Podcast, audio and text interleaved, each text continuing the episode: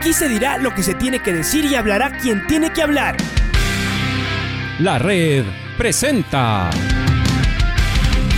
la charla del día a llevar una trayectoria que todo el mundo conoce, Carlos el Demoledor. Que la comunidad sepa de lo grande que fue Luis Chocho San Martín. Este año nuevamente jugar Copa Libertadores nos ilusiona mucho. La red.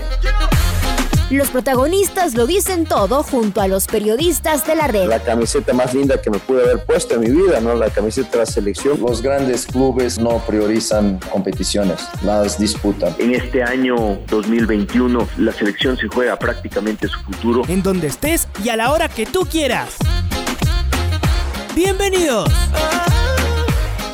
Vamos a conversar con el directivo de liga Diego Castro, que está con nosotros en este momento. Hola, Diego, ¿cómo le va? Bienvenido aquí a Jornadas Deportivas. ¿Cómo está? ¿Usted está en Ambato o no va a Ambato hoy? ¿Cómo está? Buen día.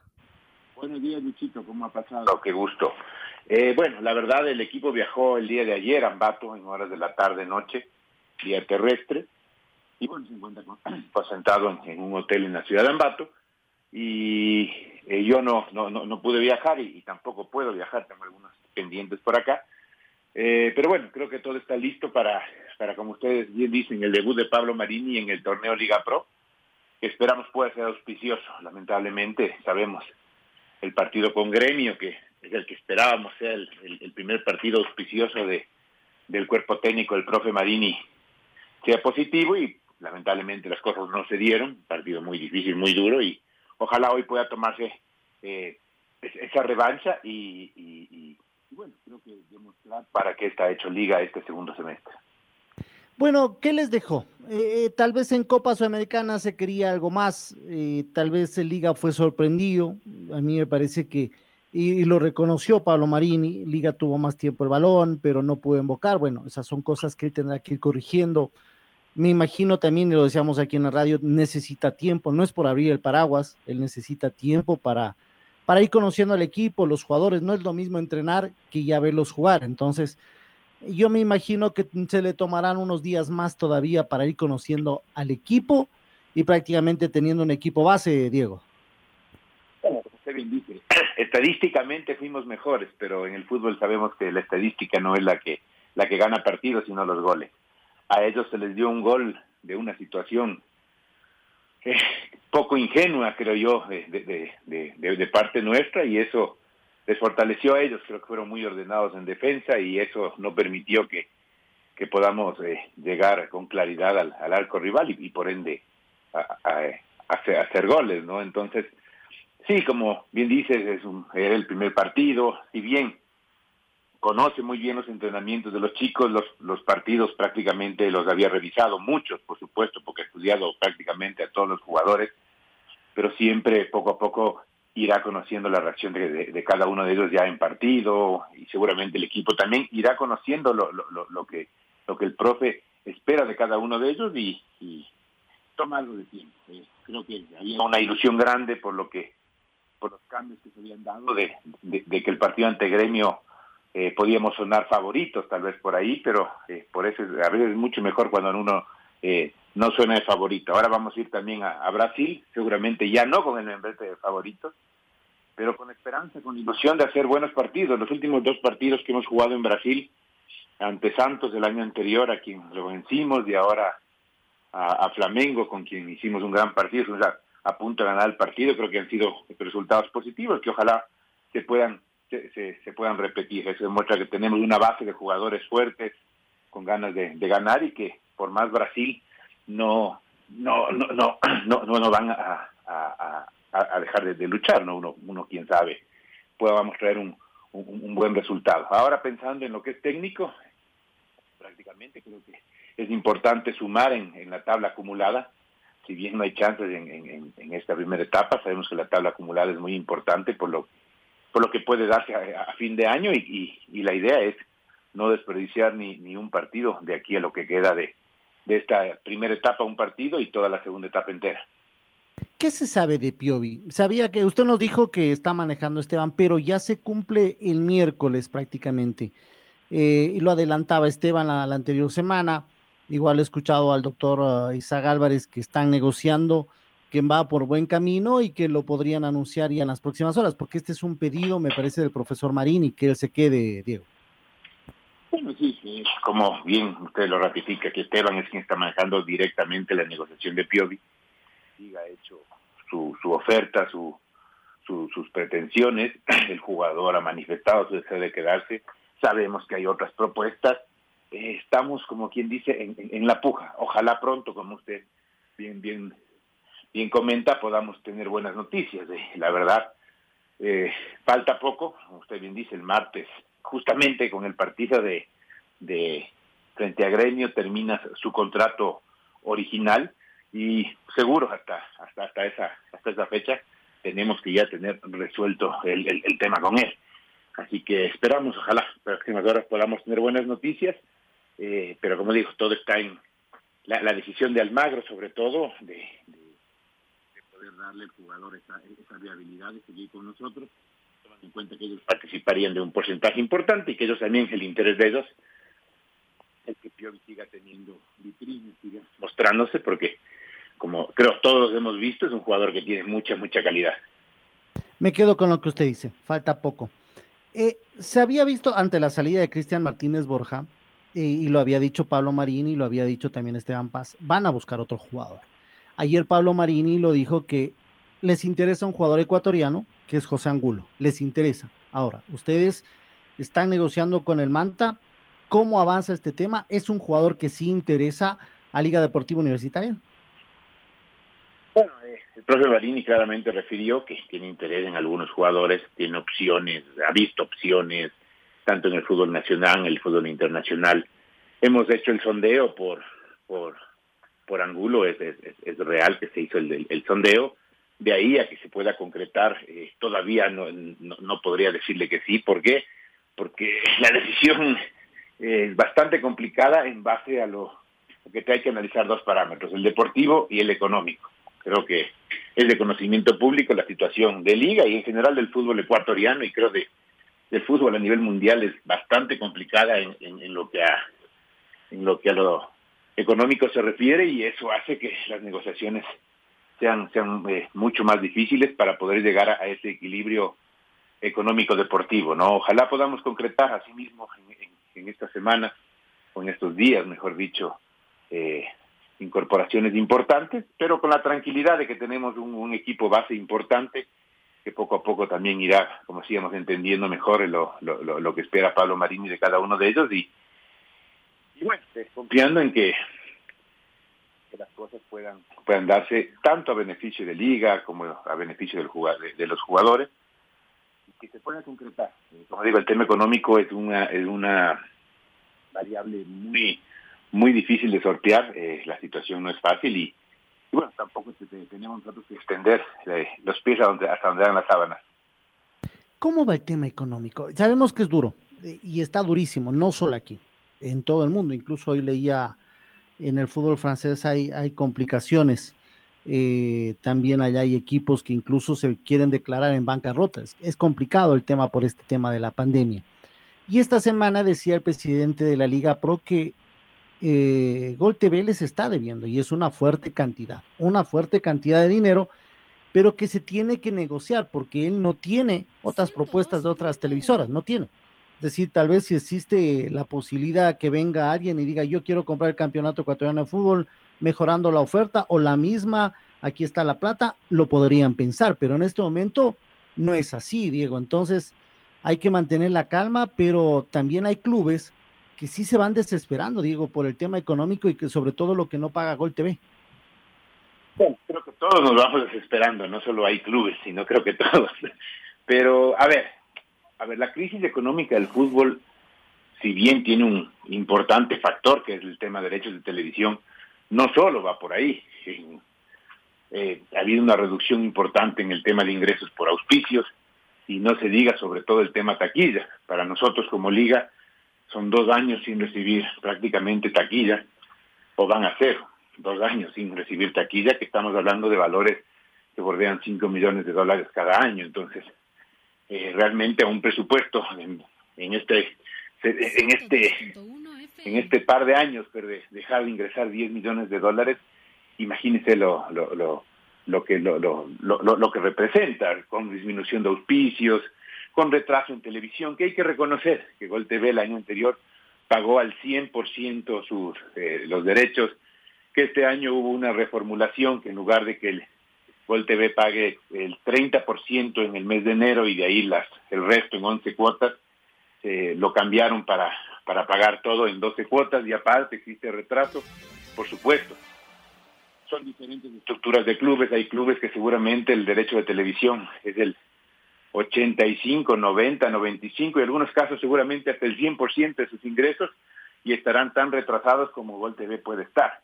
Otros clubes de, no, no es el único ingreso, pero por otro lado también tenemos retraso en, otros temas. Entonces es un círculo vicioso porque por ahí eh, yo estoy atrasado, yo le debo, no sé, a Delfín, Delfín le debe a Católica, Católica le debe a Independiente, Independiente le debe y, y un poco un poco se vuelve un círculo vicioso en el que es el fútbol el, el, el, que tiene una emergencia y no solo con igualar los derechos de televisión se soluciona, a pesar de los controles económicos de Liga Pro que han sido cada vez más estrictos, pero con una realidad diferente que creo que no estaba eh, contabilizada. Es por eso que lo que tenemos que hacer nosotros es empezar a reducir nóminas, empezar a reducir costos.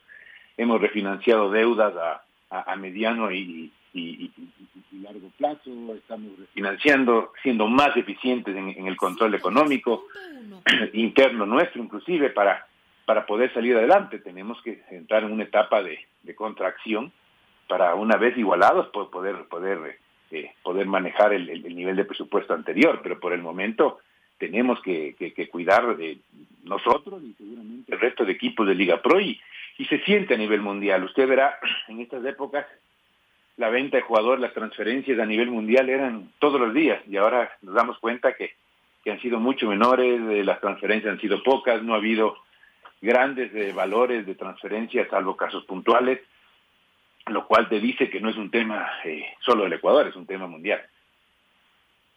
¿Cómo, ¿Cómo avanza este tema? Sé, y con esto no quiero ilusionar a la gente ni nada, digo, pero ustedes lo están trabajando con el COE, con la Liga Pro, con la Federación Ecuatoriana de Fútbol, de que conforme vaya avanzando este tema de la vacunación, que va a buen ritmo, gracias a Dios, se podría tener ya espectadores, no en todo su aforo, obviamente, así poco a poco. Hoy Colombia abre las puertas en el Atanasio Girardón, me parece que es en Medellín, para tres mil personas, es decir, ya se ve, claro, cumpliendo un estricto protocolo, tal vez pidiendo el carnet de vacunas. En otro lado les pidieron incluso pruebas PCR en Europa. Recuerde que les pidieron esa prueba, pruebas PCR negativa. ¿Cómo avanza este tema? ¿Cómo lo van trabajando para tener ya público en el estadio? No sé si para agosto o septiembre, pero ya lo van trabajando, digo.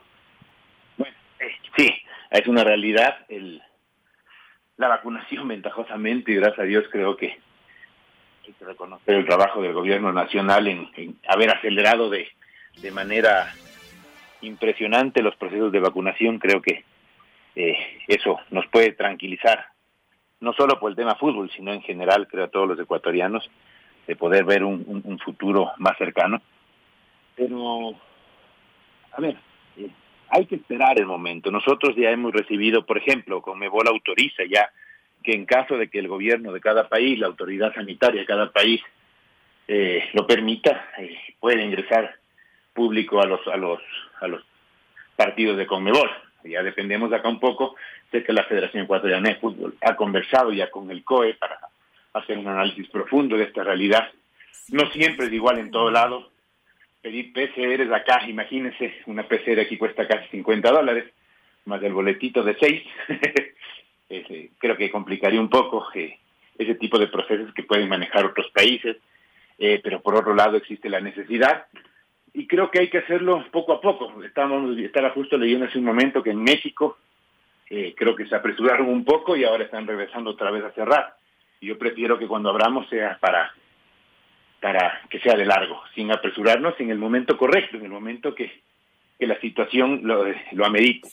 Y creo que más de, que la intención que nosotros como clubes tenemos tiene que ser analizada más del punto de vista sanitario y ojalá podamos llegar a un acuerdo que, que permita que en el mes de septiembre o agosto o septiembre podamos ya contar con un aforo reducido y por supuesto contando con la disciplina de, de, los asistentes porque Lo más importante es que si el aforo limitado exige el distanciamiento, lo podamos eh, manejar de, de, dentro del estadio. Comebol ya presentó un protocolo, eh, seguramente conversado también con Liga Pro, tienen un protocolo, pero en el momento que este protocolo sea aceptado por el COE, creo que podemos eh, arrancar. Mientras tanto, estamos los clubes trabajando para tratar de tener todo a punto y, y bueno, que cuando regresemos sea el momento correcto, el momento seguro, no solo para el fútbol, sino para todos. Liga tiene un hecho particular, los super hinchas, que ellos el anterior año pagaron, obviamente no se sabía este tema de la pandemia, algunos que lo pagaron, no pueden ir al estadio, algunos, eh, obviamente su aporte a Liga es ese, son hinchas, pero ellos podrían tener alguna prioridad, digo los super hinchas, eh, ir partido o en otro partido, ustedes escoger tal vez quiénes pueden ir, eh, cómo se va, podría manejar el tema de suites, ahí es otro caso, porque son dueños prácticamente, pero también ustedes tendrían que reducir el aforo en suites, ya no entrarían, qué sé yo, 10, sino que entrarían 5 o 4, dependiendo que el COE autorice. Todo eso tienen que ir manejando porque esto es un tema de Liga, de Barcelona y de Melec, que tienen prácticamente suites y, las tienen vendidas, uh, Diego. Bueno, sí, efectivamente hemos hecho el análisis y, y, la verdad que, es preocupante, porque como usted bien sabe, tenemos cerca de 10 mil eh, abonados super hinchas, ¿no es cierto?, liguistas. Tenemos aproximadamente 1.100, 1.200 propietarios de palco y son cerca de 4.000 puestos en suites ¿Qué implica? Que estamos hablando de que entre los tres tenemos cerca de, de, de 15 mil personas. Mucha gente hablaba de un 30%. No me alcanzaría para que entren todos. Difícil decirle, usted Luchito va al partido con Macará y usted Juanito va al partido con, con, con Liga Puerto Viejo. No, yo no, yo, yo no quería ese, yo quería el otro.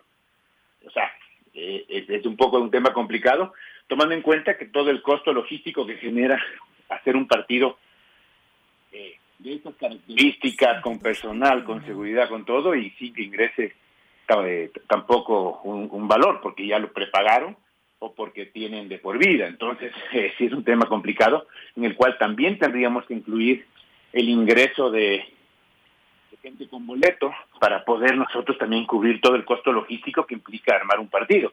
No es lo mismo armar un partido sin público, donde también los costos se reducen, a armar un partido eh, logísticamente ya con público, donde los costos no solo van a ser los mismos que eran antes de, de pandemia, sino mucho mayores, desde gastos de personal logístico, desde adecuaciones al estadio, alcohol, gel, eh, eh, personal, una gran cantidad de personal para que pueda controlar tanto vacunas o PCRs o, cualquier sistema, entonces no, no es fácil la, la, la, ecuación, también desde el punto de vista económico, un aforo muy corto no nos permitiría tampoco que se convierta en un ingreso al club, sino más bien en un, en un ingreso adicional.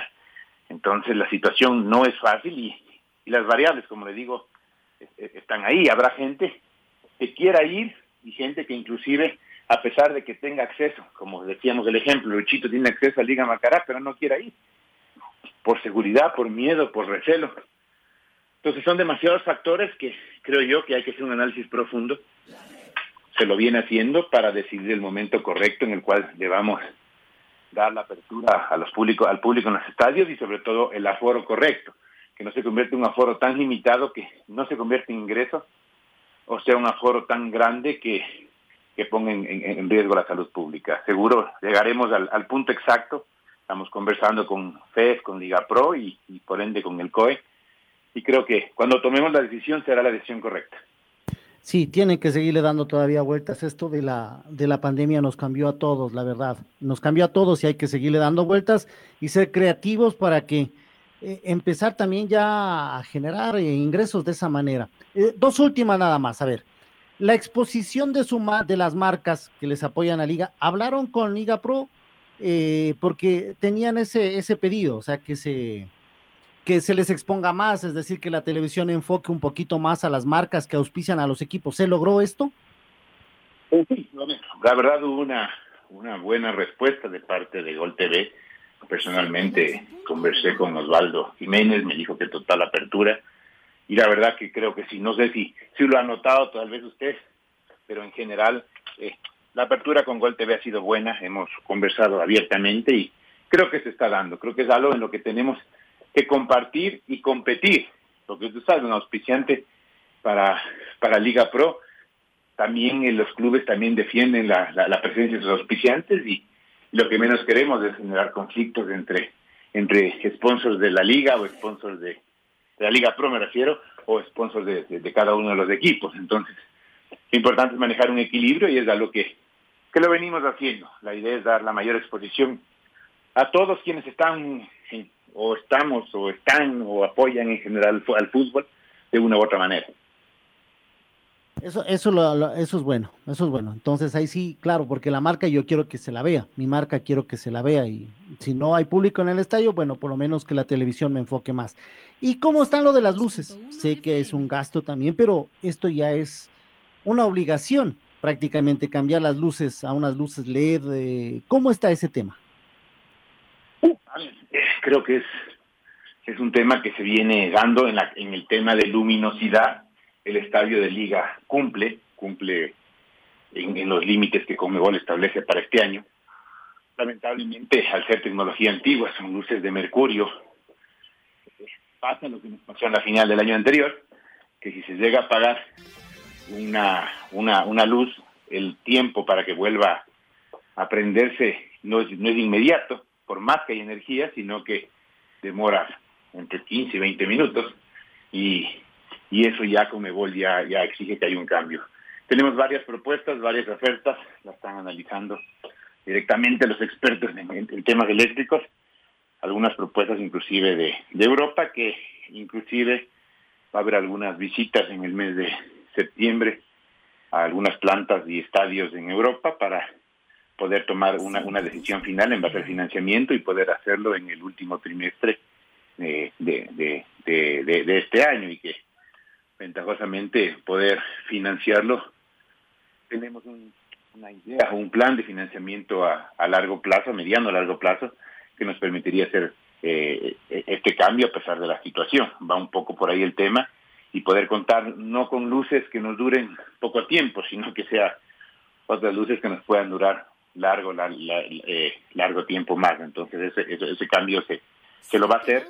Es una necesidad que tiene el estadio, ya tiene varios años, más de veintipico de años, y, y lo que, que toca hacerlo, así que tenemos y lo vamos a hacer. La última, con esta sí ya termino y, y, lo dejo tranquilo ya por esta mañana y gracias por su tiempo. ¿Cómo está el itinerario para viajar? ¿Van el domingo? ¿Dónde van a entrenar el lunes? ¿Cómo regresan? Cuéntenos un poquito, por favor. Bueno, primero, un, un gusto, Lichito. Cuando ya sabe, cuando hay la entrevista, hay que destinar el tiempo a la entrevista, así que no se preocupe. El día, el día domingo, eh, bueno, arranquemos hoy. El equipo regresa hoy de, Ambato después del partido. Entrenará normalmente el día de mañana y el domingo en la mañana, donde eh, a las 2 de la tarde eh, viajaremos rumbo a, rumbo Porto Alegre en vuelo charter. Eh, llegaremos horas de la noche a descansar. El día lunes se entrenará en una de las canchas que nos que gentilmente nos ha prestado el, el Inter de Porto Alegre.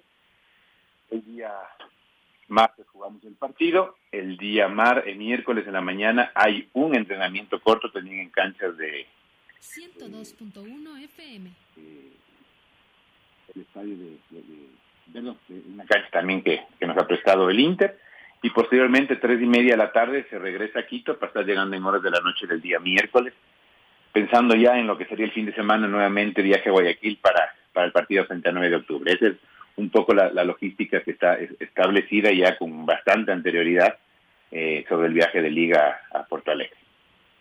Listo, le mando un fuerte abrazo, nos ha dejado al día también en el tema administrativo y del equipo de Liga Deportivo Navazo. Un abrazo, Diego, que les vaya bien hoy noche, éxito siempre. Muchas gracias, Luchito, que así sea, que, que nos vaya bien hoy, nos vaya bien el martes y, y bueno, todo sea por la alegría de, de la hinchada que siempre está tan pendiente a través de, de, la red en este caso, ¿no? Un abrazo para usted. La red presentó la charla del día. Un espacio donde las anécdotas de actualidad deportiva se revelan junto a grandes personajes del deporte. Quédate conectado con nosotros en las redes de la red. Síguenos como arroba la red Ecuador y no te pierdas los detalles del deporte minuto a minuto. Escúchanos en vivo en TuneIn y en los 102.1 FM en Quito. ¡Te esperamos! La red.